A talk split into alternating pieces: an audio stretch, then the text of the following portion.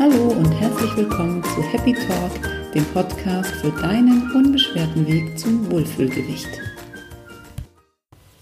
Heute möchte ich mit dir über deine Ernährungswurzeln sprechen. Denn meistens ist es so, dass sich dein heutiges Essverhalten ganz stark in der Kindheit prägt. Das sind die ersten fünf Jahre und die weiteren Jahre im Alter von fünf bis zwölf, in dem du einfach dein Verhalten so anpasst, wie es dir gesagt wird. Es, ist oft ein, es gibt oft bestimmte Regeln in der Familie, die sich so sehr in deinem Unterbewusstsein einprägen, dass du sie einfach bis ins hohe Alter mitschleppst. Ich möchte dir einfach ein paar Tipps mit auf den Weg geben, wie du herausfinden kannst, warum du in bestimmten Situationen isst, welche Gefühle du vielleicht hast, wenn du oder welche Gefühle du auch mit Essen verbindest und wie du dieses seelische Essen lösen kannst und dich davon befreien kannst. Die ersten Jahre, so zwischen 0 und 5, sind die, die dich in deinem Verhalten, was Essen angeht, schon sehr prägen. Meistens kann man sich daran nicht mehr so wahnsinnig gut erinnern. Besser sind da schon die Jahre zwischen dem fünften und dem zwölften Lebensjahr. Da hat man dann meistens schon noch eine Erinnerung daran, wie sah das Essverhalten zu Hause aus, was waren Lieblingsspeisen. Und da ist es immer sehr hilfreich, einfach mal einen Blick zurückzuwerfen und sich Gedanken zu machen, wie war das damals überhaupt. Vor allem, wenn du heute beobachten kannst, dass du aus verschiedenen Gründen isst, die nicht immer nur Hunger sind.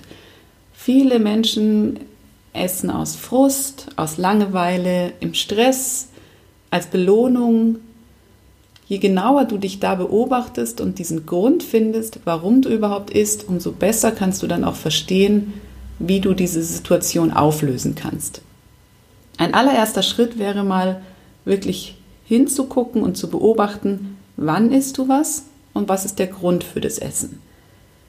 Wenn Hunger nicht das Problem ist, ist Essen meistens auch nicht die Lösung. Insofern kannst du es mal ausprobieren, einfach aufzuschreiben, was du so über den Tag verteilt isst für manche reicht schon ein Tag, manche machen das eine ganze Woche, um einfach zu identifizieren, was sind so die Stolpersteine und wo sind diese Fehler sozusagen, die sich in meinen Rhythmus einschleichen. Wann esse ich wirklich aus anderen Gründen als aus Hunger und warum esse ich dann? Wenn du dann eine, so eine Situation ausgemacht hast, bei meinen Kundinnen ist es ganz oft entweder nachmittags dieses Tief, um wieder Energie zu bekommen, oder es ist auch ganz häufig abends der Fall, die Belohnung nach einem stressigen Arbeitstag, dann kannst du noch mal hier genau hingucken und schauen, wie war das eigentlich in meiner Kindheit? Welche Gefühle verbinde ich mit dem Essen? War es vielleicht früher so, dass ich Essen als Belohnung bekommen habe? Vielleicht wurdest du auch einfach ruhig gestellt mit Süßigkeiten. Vielleicht wurdest du zum Aufessen gezwungen und es gab bestimmte Regeln, die dein Essverhalten heute bestimmen. Nachtisch gibt es immer nur, wenn der Teller leer gegessen wurde. Oder ein Nachschlag gibt es nur, wenn aufgegessen wurde. Es musste immer zuerst Salat gegessen werden oder es musste immer Obst gegessen werden. Süßigkeiten waren verboten oder Süßigkeiten wurden als Belohnung eingesetzt oder einfach zum Ruhigstellen, was ja heute leider auch sehr häufig passiert. Wenn die Kinder quengeln, gibt es Süßigkeiten, damit Ruhe ist. All das prägt einfach ungemein und wird dazu führen oder hat dazu geführt, dass du heute bestimmte Verhaltensweisen an den Tag legst, die dich zum Essen bringen. Wenn du mal ganz genau darauf achtest, wirst du immer ein Gefühl mit dem Essen verbinden, was du identifizieren kannst. Und wenn du ganz genau beobachtest und mal hinspürst, was dieses Gefühl signalisiert, kannst du versuchen, das anders zu kompensieren als durch Essen. Beispielsweise kann es sein, dass du, wenn du dich alleine fühlst, es dich nach Süßigkeiten gelüstest. Vielleicht hat es auch wieder einen Zusammenhang damit, dass du früher einfach oft alleine warst und deine Eltern dir den Zugang zu Süßigkeiten, Schokolade freigelassen haben. Das heißt, du konntest immer zugreifen und wenn niemand da war, hattest du zumindest die Süßigkeiten, die für dich da waren und sich um dich gekümmert haben sozusagen. Das wird definitiv lange äh, im Unterbewusstsein gespeichert bleiben und äh, dich einfach durch dein Leben begleiten, wenn du es nicht aufdeckst und guckst, was du alternativ machen kannst in solchen Situationen. Wenn also dieses Gefühl, diese fehlende Liebe, die fehlende Beziehung ist zu jemandem oder zu etwas, dann versuche einfach, dich in diesem Moment wirklich darauf zu konzentrieren, was dir fehlt. Versuche eine Lösung zu finden, abseits vom Essen, damit du nicht immer wieder in diesen Zwang kommst, aus einem anderen Grund essen zu müssen als außer Hunger. Alles, was früher passiert ist in der Kindheit, hilft aber auch wirklich dafür, wieder zu erkennen, was ist eigentlich die richtige Ernährung für mich. Viele Menschen lassen sich ja von Außeneinflüssen leiten, lassen sich davon leiten, was in den Medien steht, was die Kollegin vielleicht für eine Diät gemacht hat und ernähren sich einfach komplett gegen das eigene Körpergefühl. Essen vielleicht keine Kohlenhydrate, versuchen Mahlzeiten wegzulassen, essen kein Fett mehr oder was auch immer. Es gibt da ja tausend verschiedene Trends, die gerade aktuell sind. Und je mehr du dich von dem entfernst, was dein Körper eigentlich gerne hätte, umso weiter entfernst du dich eigentlich auch von einer gesunden, ausgewogenen Ernährung. Auch hier kannst du mal versuchen zu überlegen, wie sah früher eigentlich eine Mahlzeit aus, die mir total gut geschmeckt hat und die ich genossen habe. Was habe ich früher anders gemacht, als ich es heute mache? Und vor allem, wie hat sich das auf deine Figur und auf dein Wohlbefinden ausgewirkt? Was waren so die Hauptbestandteile deines deiner Tagesaufnahme, deiner Tagesmahlzeiten. Was hast du sehr oft gegessen? Was hast du sehr gerne gegessen? Und was waren Lebensmittel, die du überhaupt nicht leiden konntest? Was hattest du für Vorlieben? Was für Abneigungen? Vor allem auch, wie oft hast du gegessen?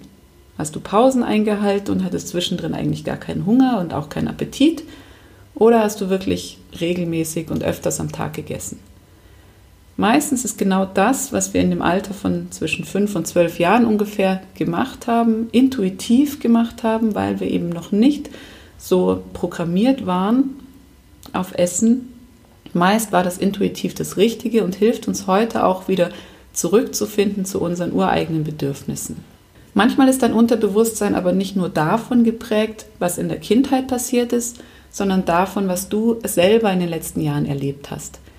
Wenn du dir irgendwann mal in den Kopf gesetzt hast, ich muss jetzt eine Diät machen, ich muss jetzt abnehmen, und dann hat es vielleicht ein paar Tage geklappt, danach bist du eingebrochen und alles, was du abgenommen hast, hast du auch wieder zugenommen, ist für dich vielleicht ein Glaubenssatz entstanden, ich kann einfach nicht abnehmen.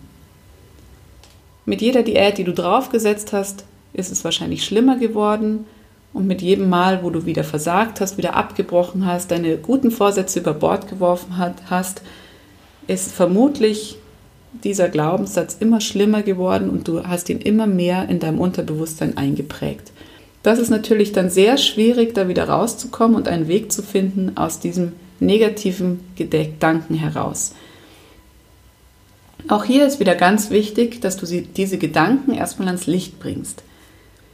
Denn alles, was wir denken, findet nur zu 5% im Bewusstsein statt. Die restlichen 95% passieren in deinem Unterbewusstsein und sind sehr oft negativer Natur und wir lassen da immer nur so Gedankenblitze ans Licht kommen, hören die kurz oder bemerken sie und dann verschwindet es wieder im Untergrund. Je bewusster wir uns dieser Gedanken sind, umso besser können wir daran arbeiten.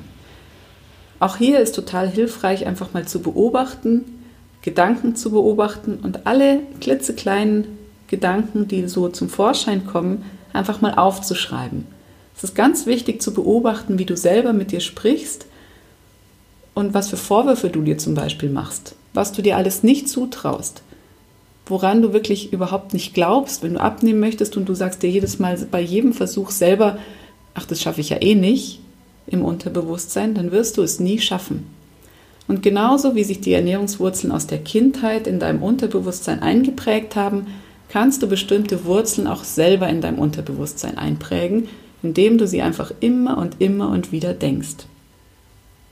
Das Schöne ist jetzt aber, dass du alle negativen Gedanken auch durch positive Gedanken ersetzen kannst und wirklich versuchen kannst, dein Verhalten zu steuern indem du dir positive Gedanken machst, indem du dir immer wieder sagst, ich kann abnehmen, ich schaffe es.